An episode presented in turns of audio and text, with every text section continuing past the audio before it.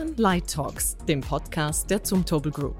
Licht ist Leben, Licht inspiriert, Licht schafft Emotionen. Licht verändert die Welt. Light Talks beleuchtet, was Licht alles bewirken kann und wie Licht die Menschen, die Natur und Innovationen zusammenbringt. Unsere Gäste sind internationale Persönlichkeiten aus den unterschiedlichsten Disziplinen sowie Expertinnen und Experten der Zumtobel Group. Wir sprechen über diverse Themen im Zusammenhang mit Licht und wir tauschen uns zu aktuellen und zukünftigen Fragestellungen aus, die die Zumtobel Group als Unternehmen bewegen und von breitem gesellschaftlichen Interesse sind. Hallo und herzlich willkommen zu Light Talks, dem Podcast der Zumtobel Group. Mein Name ist Diana Panzirsch, ich bin Ihre Moderatorin und meine heutigen Gäste sind Tridonic CEO Hugo Rohner. Tridonic ist das Technologieunternehmen in der Zumtobel Group und weltweit führender Anbieter von Lichttechnologie und lichtbasierter Netzwerktechnologie. Die neue Geschäftsmodelle für Leuchtenhersteller, Gebäudemanager, Systemintegratoren, Planer und viele weitere Kundengruppen ermöglichen. Hallo Hugo, schön, dass du heute hier gemeinsam mit mir im Lichtforum in Dornbirn bist. Herzlichen Dank für die Einladung, ich bin sehr gerne hier. Und mit uns im Lichtforum diskutiert heute noch Ralf Seitz, Lehrbeauftragter im Bereich Finance an der Universität St. Gallen und Gründer und Geschäftsführer von Finreon, ein Beratungsunternehmen für Geldanlagen, Vermögensverwaltung und innovative Anlagekonzepte. Und Ralf ist außerdem Mitbegründer von Focus Water, dem ersten Schweizer Vitaminwasser. Hallo Ralf, schönen Nachmittag und danke, dass auch du heute zu uns nach Dornbirn gekommen bist. Hallo, guten Nachmittag, vielen Dank für die Einladung. Ich freue mich, mit meinen Gästen heute ähm, über Themen zu diskutieren, die sie beide verbinden. Kennen tut ihr euch schon ja seit über 30 Jahren, wie wir gerade erfahren haben. Ihr seid in sehr unterschiedlichen Branchen jetzt tätig und doch gibt es Gemeinsamkeiten, über die wir auch heute sprechen möchten. Das ist zum einen das Thema Innovationen und das andere ist Sustainable Business, also nachhaltiges Wirtschaften. Alles recht geflügelte Begriffe, die heutzutage sehr gerne, wenn nicht schon fast inflationär eingesetzt werden. Und deswegen möchte ich auch gleich mal eine Frage der Definition vielleicht vorwegnehmen, nämlich was ihr unter Innovation versteht. Ralf, wenn ich mit dir beginnen darf, wie definierst du für dich, für euch Innovation und wie entsteht aus deiner Sicht überhaupt Innovation? Ja, vielen Dank für diese Frage. Ich glaube, Innovation ist immer ein Prozess, in dem auch neue Lösungen entstehen und etwas Neues, äh, komplett Neues auch erschaffen wird. Oft ist es auch so, dass Innovation oder neue Produkte, neue Lösungen nicht komplett irgendwo komplett neu entstehen, sondern oft werden auch bestehende Lösungen dann klein, äh, an kleinen Stellen modifiziert oder angepasst oder es wird äh, eine kleine Verbesserung eingeführt. Und so gibt es einen kontinuierlichen Prozess, wie eben Innovation entsteht, wie Verbesserungen entsteht. Und oft ist auch ähm, die Quelle dieser Innovation das Bedürfnis von Kunden, weil sie sagen, ja, ich möchte im Prinzip ein Produkt haben, das so und so diese diese Probleme löst oder diese Bedürfnisse abdeckt. Und ich glaube, das ist wirklich etwas, was nachher auch zusammen mit Kreativität ein Prozess in Gang gesetzt wird, um dann eben so ein innovativer Prozess, um dann ein neues Produkt äh, zu, äh, zu kreieren. Und ich glaube, es braucht dazu auch Ressourcen natürlich. Meistens sind die Ressourcen äh, Technologie, die dazu verwendet wird ähm, oder auch äh, finanzielle Mittel, um etwas dann wirklich entstehen, entstehen zu lassen. Es ist auch spannend, dass Innovation, und das habe ich oft festgestellt, es gibt Dinge, die sind in der Innovation extrem schnell, wie beispielsweise das Smartphone und andere Dinge. Da gibt es wirklich innerhalb von Monaten vielleicht ein Jahr, dass praktisch die ganze Welt äh, steigt um von einem normalen Mobiltelefon zu einem Smartphone. Und andere Dinge, ich habe mir da immer wieder gestaunt, andere, bei anderen Dingen ist Innovation extrem langsam. Ich erinnere mich zum Beispiel an diesen alten Koffer. Also früher, ich glaube, als Hugo, als wir uns kennengelernt haben, damals vor diesen vielen Jahren, da hat man noch Koffer wirklich getragen. Da hat, da hat es keine Rollen gegeben an diesen Koffern, sondern man hat wirklich Koffer getragen. Und dann ging es Ewigkeiten. Irgendwann hat man dann so vier Rollen an einem Koffer gehabt mit so einer kleinen Schnur und hat den dann so hinter sich hergezogen, diesen Koffer. Das war dann die Innovation. Und heute hat jeder Koffer ein Stab, wo man den dann in den Schwerpunkt bewegt und kann den dann transportieren. Und diese Innovation eigentlich ein einfaches Beispiel, aber ist sehr, sehr lange gegangen, bis sich das durchgesetzt hat oder allgemein äh, Systeme wie Fenster funktionieren, die sind komplett anders hier in Europa als in den USA. Also bei einfachen Dingen scheint Innovation sehr lange zu dauern, bis sich das wirklich dann bei den Kunden ankommt und bei, ich glaube vor allem technologischen Fortschritten ist das etwas, was sehr, sehr schnell, schnell geht.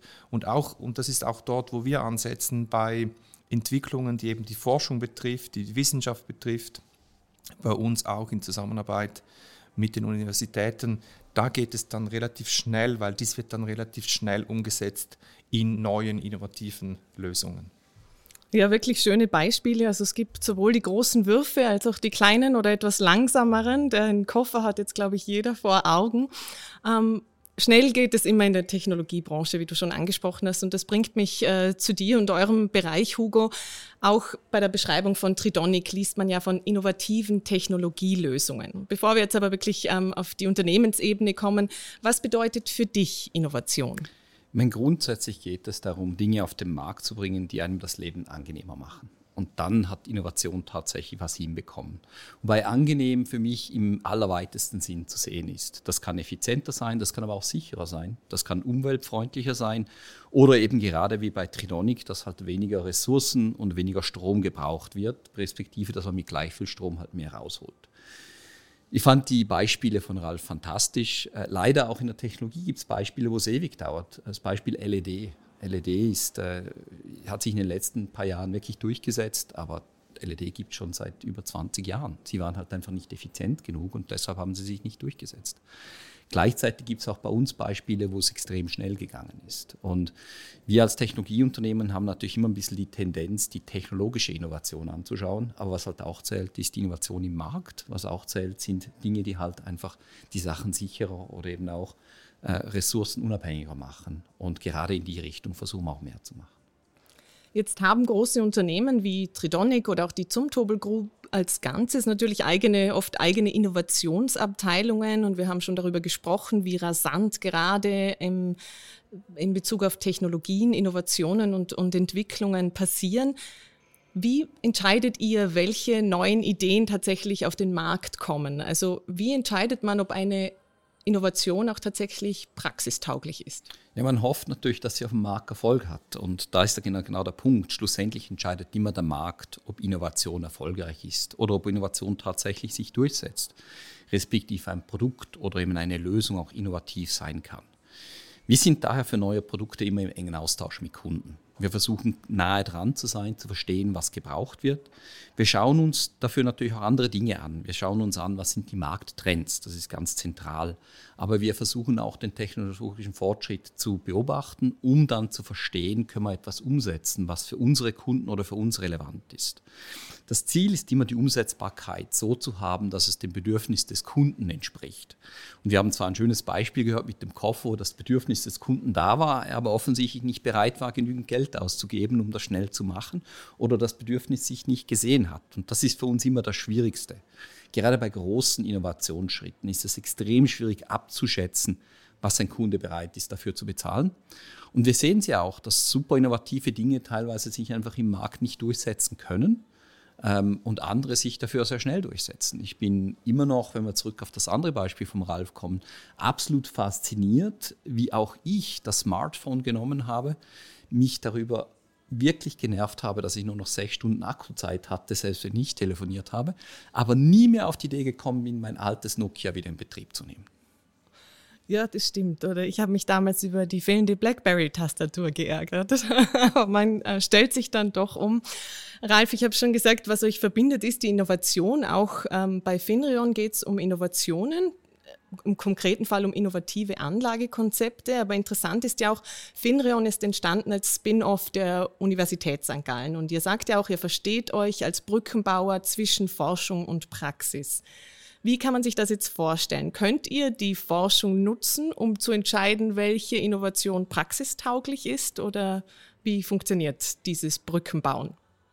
Ja, also diese Brücke zwischen Forschung und Praxis, die geht wirklich auf be in beide Richtungen. Also man kann die Brücke von der Praxis in die Forschung äh, quasi überschreiten oder man kann von der Forschung kommen und dann zur Praxis gehen über diese Brücke. Und bei uns äh, ist es oft eigentlich war oft eigentlich der Weg von der Praxis über die Brücke zur Forschung und zur Universität. Das heißt, am Anfang stand wirklich ein Kundenbedürfnis und wir waren sehr stark und sind immer noch sehr stark im Austausch mit unseren Kunden. Das sind große Investoren wie beispielsweise Pensionskassen oder große vermögende Kunden, äh, große Firmen, die ihr Geld anlegen wollen und die haben gewisse Probleme, Herausforderungen, Bedürfnisse. Die sagen zum Beispiel, wir möchten uns gegen große gegen große Einbrüche am Aktienmarkt absichern oder wir möchten besser diversifizieren oder wir möchten unser Portfolio dekarbonisieren, das heißt mehr im Klimawandel ausrichten. Und die haben dann so Fragestellungen und wir gehen dann eigentlich zurück und sagen, was gibt es für Methoden, was gibt es für Antworten auch auf der Forschungsseite? Und natürlich Ab und zu gibt es auch die andere Richtung, dass natürlich eine neue Methodik kommt oder eine neue Art, wie man Statistik betreibt oder auch häufig, wie man Daten handelt. Heute kann man sehr viel höhere, höhere Frequenzdaten verwenden. Es ist ein höheres Volumen an Daten, um, um Dinge zu analysieren. Dann geht die Richtung dann eher von der Forschung über die Brücke zur Praxis über. Und ich glaube, diesen, diesen Prozess ähm, ist etwas ganz Wichtiges für uns. Ähm, und natürlich die Innovation Hugo, du hast es vorher angesprochen, uh, mit LED oder mit anderen Technologien. Ich glaube, es gibt auch immer wieder eine Zeit, wo eine Innovation auch reif ist, um in den Markt zu diffundieren. Und es ist eigentlich speziell, was ist genau der Grund dafür? Uh, und du hast schon angesprochen, wahrscheinlich Preis, der Preis, den man dafür bereit ist zu bezahlen, verschiedene andere Elemente. Wieso gerade zu diesem Zeitpunkt eine Innovation wirklich in den Markt reingeht und so diffundiert und wirklich breit akzeptiert wird. Ähm, ich glaube, man kann 200 Jahre zurückschauen. Die ganzen Erfindungen, die ganzen Innovationen, die waren immer in ihrer Zeit. In ihrer Zeit hat es dann etwas gegeben und entsprechend ähm, kam es dann auch zum Erfolg. Und wahrscheinlich, es gibt gewisse Erfindungen oder gewisse Ergebnisse, die sind ihrer Zeit voraus oder hintendrein. Und ich glaube, äh, ein Erfolgsrezept natürlich für eine Unternehmung ist äh, die richtige Innovation zum richtigen Zeitpunkt äh, ihren Kunden oder unseren Kunden auch zur Verfügung zu stellen. Ja, das berühmte Timing, das finde ich einen schönen Punkt, weil manchmal hat es ja auch mit der Dringlichkeit zu tun und das bringt uns zu einem Punkt, den ihr beide jetzt schon angesprochen habt, nämlich dass Innovationen manchmal auch dafür da sind, eben ressourcenschonender dann zu sein. Innovation und nachhaltiges Wirtschaften hängen ja in dem Sinn sehr eng zusammen ich glaube, es ist unumstritten, dass wir ohne innovative Ansätze die Klimaziele des europäischen Green Deals oder einfach die weltweite Klimawende nicht erreichen werden. Und Tridonic hat sich dem ja auch verschrieben. Bei euch läuft das Ganze unter dem Programmtitel Sustainable Tridonic. Was konkret passiert da bei Tridonic, Hugo? Ja, wir haben uns entschieden, unter Sustainable Tridonic unseren Beitrag an eine nachhaltige Welt noch weiter zu erhöhen. Äh, Tridonic ist eigentlich seit seiner Gründung daran, möglichst effizient Strom zu nutzen. Wir nutzen ja Strom für Licht und sorgen dafür, dass das Licht so gut und so schön wie möglich ist. Und, aber seit der Gründung ging es bei uns immer darum, das so effizient wie möglich zu machen. Und nun ist natürlich mit dem Technologiesprung zu LED noch einmal eine ganz andere Möglichkeitspalette dazu gekommen. Wir haben massiv viel mehr Möglichkeiten, effizienter zu sein, weniger Strom zu brauchen, noch qualitativ hochwertiges Licht zur Verfügung zu stellen mit dem. Und nun mit dem nächsten Sprung, mit, mit dem Green New Deal, haben wir uns echt überlegt, was können wir machen, um das auf ein nächstes Level zu bringen. Und so haben wir uns entschieden, Sustainable Tridonic zu machen. Im Bereich Sustainable Tridonic haben wir uns als erstes Ziel genommen, dass wir eine Cradle-to-Cradle-Zertifizierung haben möchten für unsere Elektronikprodukte. Das ist etwas extrem Schwieriges. Wer weiß, wie Elektronik hergestellt wird, wie ein ähm, Elektronikprodukt ausschaut, der weiß, wie schwierig sowas eigentlich sein kann. Wir haben nun die ersten LED-Module, die Cradle-to-Cradle -Cradle zertifiziert sind. Wir kommen jetzt mit dem ersten Stromumwandler, also dem ersten zertifizierten LED-Treiber, ziemlich bald auf dem Markt. Das sind absolute Weltneuheiten und freuen uns natürlich in die Richtung gehen zu können.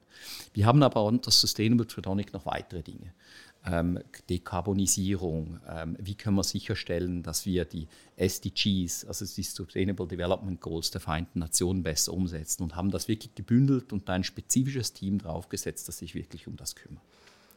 Ähm, wenn ich auf das Thema Cradle to Cradle eingehen darf, dazu braucht es ja auch, wenn ich eine komplette Kreislaufwirtschaft erreichen will, ähm, wie du schon angesprochen hast, dann geht es auch darum, woher kommen die Ressourcen. Also dann geht es wirklich um die komplette Kette vom Lieferanten bis hin zum Kunden. Also äh, Tridonic allein kann ja das sozusagen nicht erreichen.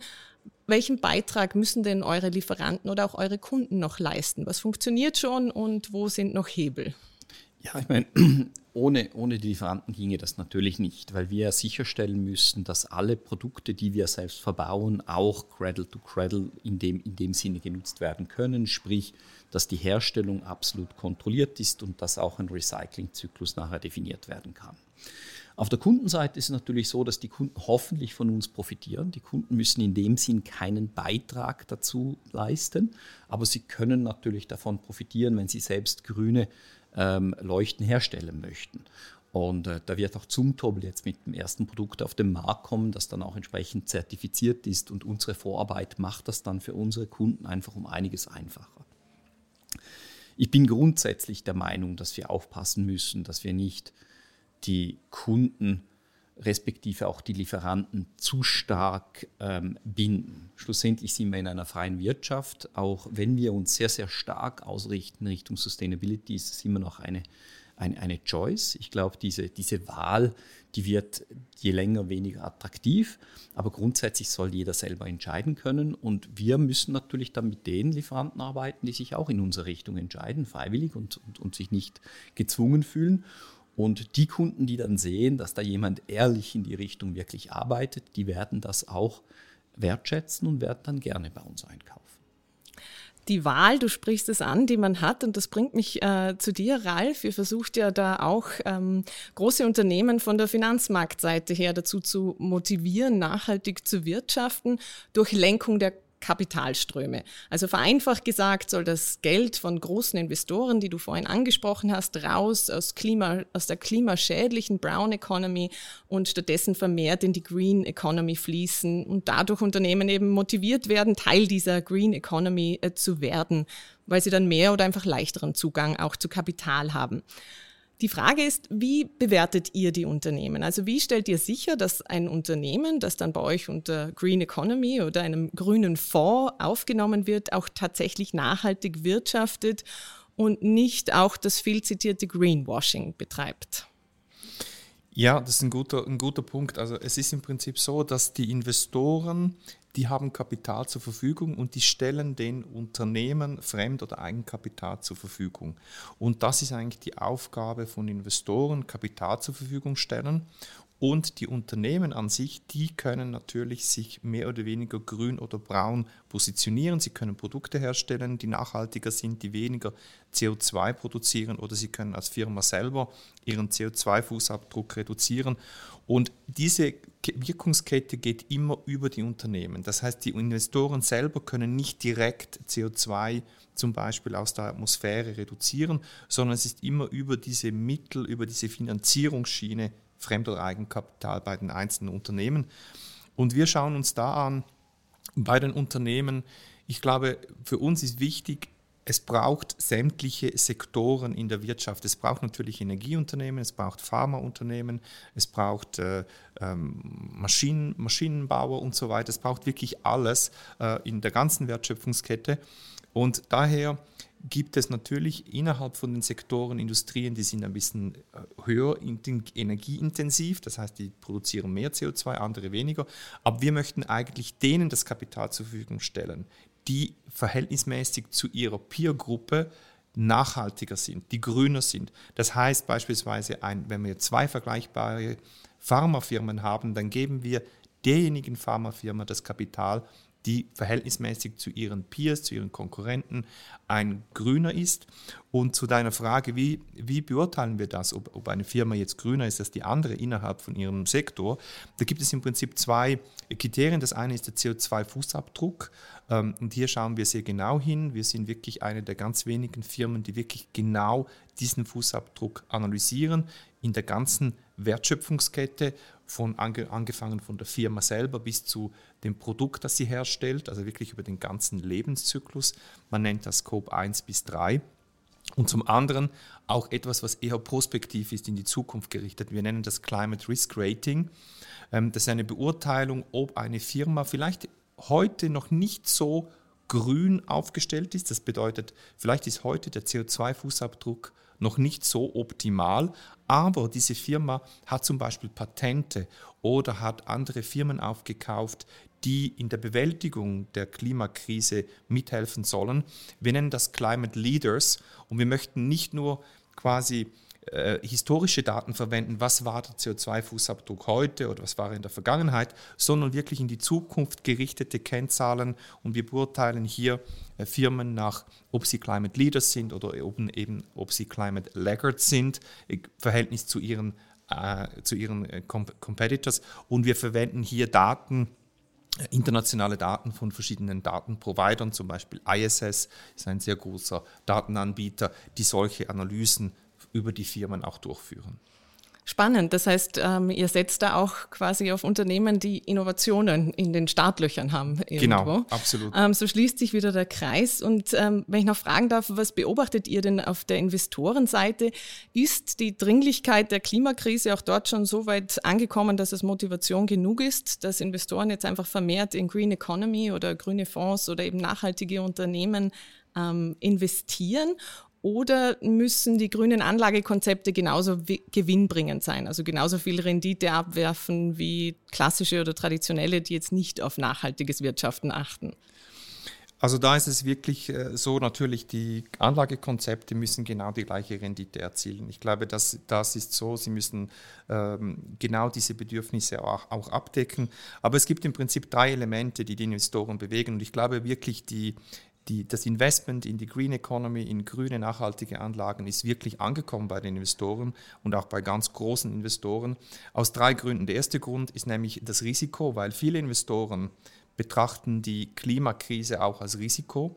Das heißt, wenn sie ihr Geld der Old Economy, der Old Brown Economy, zum Beispiel Kohle, Kohleindustrie oder andere Industrien zur Verfügung stellen, dass sie sagen, hier stellen wir eigentlich das Kapital Firmen zur Verfügung, das in eine Sackgasse führt ähm, sogenannte Stranded Assets. Und das möchten die nicht. Natürlich gibt es auch Reputationsrisiken, wenn ich als Investor ähm, die Brown Economy großräumig quasi finanziere oder mitfinanziere.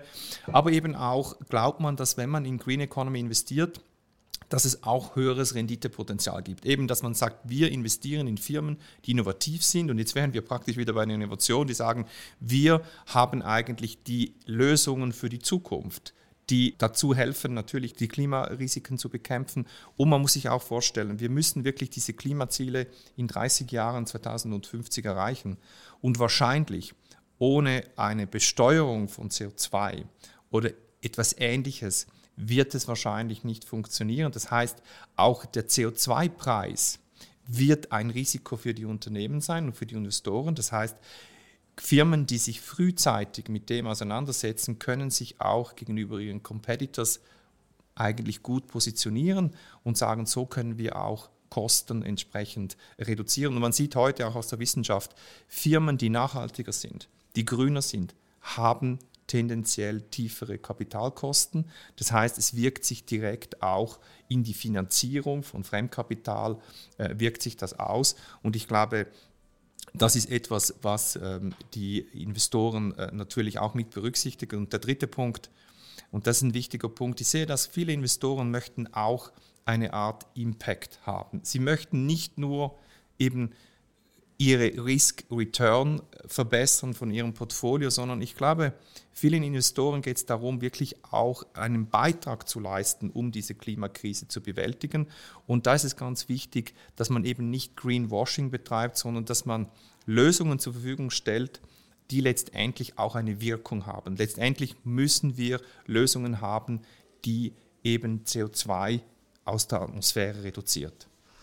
Ja, das bringt uns äh, zu dem Punkt, also quasi nicht nur reden, sondern auch wirklich ins Tun kommen. Wir haben jetzt äh, von verschiedenen Hebeln gesprochen, die zu Sustainable Business beitragen können, sei es die Anlegerseite oder eben auch durch Innovationen. Experten und Expertinnen betonen aber auch regelmäßig, dass es neben diesen Innovationen einfach auch eine Veränderung des ähm, Konsumverhaltens braucht, um die Klimawende zu erreichen. Und zwar sowohl jetzt auf individueller Ebene, dass wir unser Konsumverhalten anpassen und auch den Energieverbrauch und natürlich dann auch auf Unternehmensebene. Ich möchte gerne mit der persönlichen Ebene anfangen. Wie versucht ihr denn in eurem Alltag euer Verhalten anzupassen, um weniger klimaschädlich zu leben? Hugo, was hat sich da bei dir vielleicht schon verändert? Ich habe natürlich unsere eigene Technologie zu Hause im Einsatz und habe entsprechend wunderbares Licht mit wenig Strom, was mich freut. Ich bin auch begeisterter Fahrer eines Elektrofahrzeugs ähm, und äh, freue mich an der Technologie und auch der Tatsache, dass ich da ein bisschen weniger CO2 brauche. Aber ich wäre jetzt falsch, mich als Muster darzustellen. Ich habe einen Job in einer internationalen Firma. Wir sind äh, auf allen Kontinenten tätig. Obwohl wir sehr viele Dinge über Teams lösen, bin ich immer noch mehr am Reisen als der Durchschnittsmensch und habe von dem her sicherlich auch einen größeren CO2-Abdruck als die meisten. Ähm, gleichzeitig versuche ich aber die Firma natürlich in die Richtung zu pushen. Es gibt Sustainable Tridonic, wir versuchen es so gut wie möglich zu machen. Wir versuchen hier best in class zu sein. Es hat mich sehr gefreut, dass Ralf gesagt hat, das braucht alle Industrien. In der Lichtindustrie können wir uns natürlich immer als die darstellen, die bereits in die Richtung seit vielen, vielen Jahren arbeiten. Aber es ist, glaube ich, wichtig, dass man alle Industrien oder alles, was der Mensch tatsächlich braucht, ermöglicht und dass wir das miteinander so gestalten, dass wir es eben innerhalb von dem, wo es möglich ist, als effizient wie möglich gestalten und so auch unser Leben im Rahmen der Sustainability auch noch lebenswert erhalten. Darf ich da gerade vielleicht noch einhaken, weil ich weiß ja, eine eurer Innovationen ist ja auch im sensorgesteuertes Licht. Also ähm, da gab es ja auch den Innovationspreis jetzt im Outdoor-Bereich, wo Licht, äh, sei es auf Radwegen oder sonst wo, wirklich nur angeht, wenn es gebraucht wird. Wie ist das bei dir zu Hause? Hast du auch sensorgesteuertes Licht? Ich habe auch sensorgesteuertes Licht. Ähm, es ist nicht ganz so sophistiziert wie den Innovationspreis, wo wir auf Radwegen oder auch auf Straßen in Perken dafür sorgen, dass man auf ein sehr tiefes Niveau dimmt, wenn niemand da ist, aber dass man sich doch sicher fühlt, wenn man in die Ferne schaut. Und wenn jemand dann kommt, je nachdem wie schnell halt, Fahrradfahrer ein bisschen schneller wie der Fußgänger, Autofahrer noch schneller, geht das Licht an und zwar in einer Art und Weise, dass man wirklich ein gutes Licht hat und sich sicher fühlen kann. Was ich zu Hause mache, ist natürlich ein Ausdimmen ganz normal. Ich habe auch eine Automatik drin, dass wenn meine Kinder wieder mal den Lichtschalter nicht ausstellen, dass das selbst ausgeht. Allerdings auch in einer Art und Weise, dass es zu keinem Familienkrieg kommt. Bei uns ist die Automatik so eingestellt, dass äh, werktags um 8.30 Uhr geht das Licht mal einfach aus und bisher hat sich noch niemand daran gestört, respektive wahrscheinlich hat es auch noch niemand gemerkt. Ich brauche diese Automatik bitte auch. Ähm, meine Kinder sind notorische Lichtanlasser. Ralf, was hast du in deinem Alltag bereits verändert? Wo siehst du für dich die größten Hebel, die du vielleicht schon ähm, betätigt hast oder noch betätigen möchtest? Ja, ich persönlich als Konsument oder auch als äh, CEO von Finreon, ähm, ich habe eigentlich selber als persönlich als Konsument habe ich äh, oder habe ich drei Dinge gemacht. Das eine, wir haben die Isolierung und, und äh, neu, erneuert bei uns im Haus, um natürlich äh, die, die Wärmeeffizienz zu erhöhen. Das ist sicher das eine. Das andere ist auch, ähm, wir versuchen wirklich äh, lokale Produkte zu berücksichtigen äh, und vermehrt auch auf importierte Lebensmittel, zum Beispiel Getränke, auch zu verzichten. Und das Dritte ist so die Sensibilisierung auch bei mir in der Firma. Wir sind ähm, Unterzeichner von UNPRI, for Principle of Responsible Investing von der UNO. Ähm, wir sind Mitglied vom Swiss Sustainable äh, Vereinigung. Also wir versuchen wirklich als Firma selber auch uns wirklich in Richtung Nachhaltigkeit zu bewegen und ich versuche da auch die Mitarbeiter zu sensibilisieren, dass es für uns wichtig ist und natürlich auch unsere Anlagelösungen äh, werden immer nachhaltiger, sodass wir hier auch wirklich einen Beitrag dazu leisten. Ich glaube, aber es braucht wirklich, es braucht wirklich alles. Es braucht natürlich die Konsumenten selber, wie man sich selber verhält. Es braucht die Unternehmen, die Innovation haben, die wirklich ihren CO2-Footprint reduzieren. Es braucht die Investoren, die entsprechend äh, ihr Kapital entsprechend allozieren. Und viertens, es braucht auch die Politik, die ihren Beitrag leistet. Ich glaube, es sind wirklich alle Player, die etwas zu dieser, zur Bekämpfung vom Klimawandel beitragen sollen. Schön, also ihr versucht da wirklich euren äh, persönlichen Beitrag auch zu leisten, ähm, so wie es auch eure Unternehmen tun. Vielleicht an dieser Stelle, weil du es auch gerade gesagt hast, ähm, die Politik braucht es auch und es braucht verschiedene Lösungen. Ähm, gibt es denn eine Innovation oder etwas, das ihr euch noch aktuell wünschen würdet? Sei es jetzt, um nachhaltiger unterwegs zu sein oder was anderes. Gibt es so etwas wie die Rollen auf dem Koffer, wo ihr denkt, dieses Problem wurde noch nicht gelöst? Ich denke, ich meine, gerade im Bereich Dekarbonisierung wäre es natürlich schön, wenn wir die Technologie hätten, entweder ganz ohne C auszukommen oder das halt auch wieder zurückzunehmen in einer einfachen finanzierbaren Art und Weise. Ähm, das ist wahrscheinlich ein Wunschtraum. Ähm, es gibt sicher noch weitere Dinge. Es gibt sehr viele Grundstoffe, die halt einfach sehr schwierig zu recyceln sind. Und wenn es entweder Technologien gäbe, die dieses Recyceln A erleichtern oder B andere Stoffe, dass die leichter recycelbar sind, dann wäre das natürlich auch fantastisch. Ich glaube auch, dass die Entwicklung weiter in die Richtung geht. Ähm, es ist ja immer sehr schwierig, die Zukunft vorauszusagen. Also es ist immer viel einfacher, die Vergangenheit zu beurteilen. Ähm, aber ich glaube, es geht schon in die richtige Richtung. Was, glaube ich, zählt, ist, dass jeder Einzelne versucht, das Maximum oder einen Teil daran, daran zu bringen. Ich bin eigentlich überzeugt, dass es dann geht, wenn, wenn alle wollen. Und das sind natürlich einfache Dinge, die auch dazu gehören. Ich habe gesagt, mir ist es wichtig, dass man weder Kunden noch ähm, Lieferanten dazu zwingt. Aber gleichzeitig ist es natürlich so, wenn die Wertschöpfungskette zusammenarbeitet, dann sind die Lösungen effizienter und sie brauchen weniger kurzfristige Reaktionen. Wir wissen alle, dass wir kurzfristig Logistik reagieren können. Aber wenn wir die Dinge dann aus Flugzeug tun, statt dass wir sie mit der Bahn transportieren, weil es schneller geht, dann haben wir auch alle verloren. Das heißt, da würde ich mir eher wünschen, dass es automatisch einen Weg gibt, wie man besser zusammenarbeiten kann, ohne dass man sich gezwungen fühlt, zusammenzuarbeiten und ohne dass man fühlt, dass man eingeloggt wird. Ralf, steht irgendein Wunsch auf deiner Innovationswunschliste? Ja, ich bin völlig, äh, ich bin, da völlig der Meinung, was Hugo vorher, äh, kann das nur unterstreichen, was Hugo vorher gesagt hat. Ich glaube auch, äh, Verzicht ist nicht die Lösung und ich glaube, man kann natürlich kurzfristig mit Verzicht auf Konsum, mit Verzicht auf Energieverbrauch, kann man kurzfristig etwas erreichen, aber ich glaube, mittel- und langfristig muss es, bin ich wirklich absolut überzeugt, dass Technologie und Innovation in die, in die Herstellung von Ressourcen, in Herstellung von Energie, dass wir hier mit neuen Technologien, mit neuen Innovationen wirklich nur das wird uns helfen, weil wir haben eine wachsende Weltbevölkerung und wir werden es nicht mit Verzicht hinkriegen. Wir können nicht durch eine Schrumpfung vom Wirtschaftswachstum können wir ähm, es wird nicht eine Lösung sein, sondern wir müssen wirklich durch Technologie, durch Innovation, durch neue Lösungen ähm, müssen wir dies ähm, versuchen anzugehen. Und ich glaube, Hugo hat ein paar Beispiele genannt aus seiner Firma.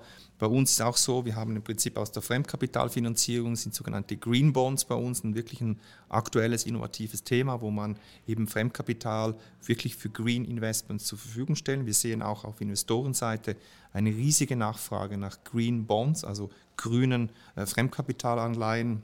Und auf der anderen Seite wurde schon angesprochen, auch auf der Aktienseite, Finanzierung von Unternehmen ist wirklich diese Dekarbonisierung, dass man diese CO2 Fußabdrücke versucht wirklich zu reduzieren. Und ich glaube, dass diese Zielsetzungen haben auch die Investoren, diese Zielsetzungen dieses Absenkungspfades in den nächsten Jahren wird, haben die Unternehmen, haben die Investoren. Ich glaube, hier wird es auch noch die eine oder andere Innovation brauchen, damit wir wirklich diese Ziele erreichen können.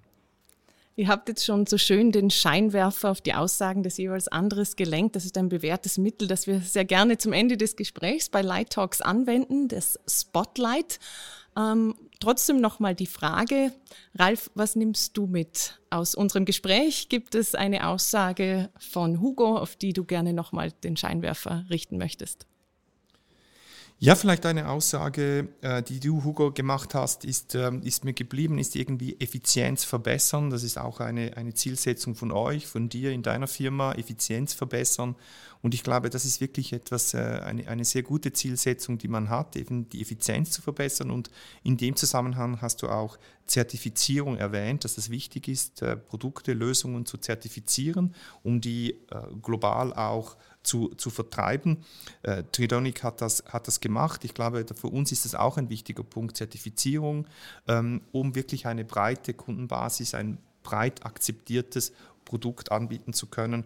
Und ich glaube, das sind die, die, Elemente, die ich auch mitnehmen kann für meine Firma. Wie kann ich die Effizienz verbessern? Wie können wir noch weitere Produkte und Lösungen zertifizieren, um hier noch einen breiteren Marktzugang auch äh, zu halten und insbesondere natürlich auch im nachhaltigen Bereich. Ja, besten Dank. Das freut mich natürlich. Mir ist vor allem geblieben das Best-in-Class-Selection. Ich finde das extrem wichtig. Ich bin, äh, so stark ich auch Sustainability äh, pushe und mache, bin ich einfach überzeugt, dass der Verzicht alleine nicht die Lösung ist und dass es vieles braucht. Ich sage jetzt nicht alles, aber 90, 95 Prozent und dass das genau der Weg ist. Wählen man die Besten aus in den entsprechenden Industrien, schauen wir, dass wir die entsprechend fördern, schauen wir, dass das weitergeht, die anderen werden folgen. Niemand will Zweiter sein, entsprechend geht es in die richtige Richtung. Ich glaube, genau so werden wir es auch weiterbringen. Gratulation zu diesem Fonds, der ist wirklich fantastisch. Vielen Dank. Ja, vielen Dank auch von meiner Seite an euch beide, dass ihr mit mir über Innovationen und nachhaltiges wirtschaftliches Handeln der Zukunft gesprochen habt. Vielen Dank, Ralf, fürs Teilen deiner Beobachtungen auch auf der Anlegerseite und was sich da bei den Kapitalströmen tut. Es hat mich sehr gefreut. Vielen Dank. Danke auch an dir, Hugo, für deine Einblicke in deine persönliche äh, Lebenswelt und auch die Arbeitsweise von Tridonic und eure Ziele in puncto Nachhaltigkeit und alles Gute für die Umsetzung. Vielen Dank. Danke. Vielen Dank, dass Sie dabei waren bei Light Talks, dem Podcast der Zumtobel Group. Light Talks erscheint monatlich, immer am letzten Dienstag des Monats und ist verfügbar auf z.lighting, der Zumtobel Group Website und auf allen gängigen Podcast-Plattformen. Wir hoffen, dass Sie auch nächsten Monat wieder einschalten, wenn wir die Scheinwerfer auf aktuelle Fragestellungen richten. Bis zum nächsten Mal.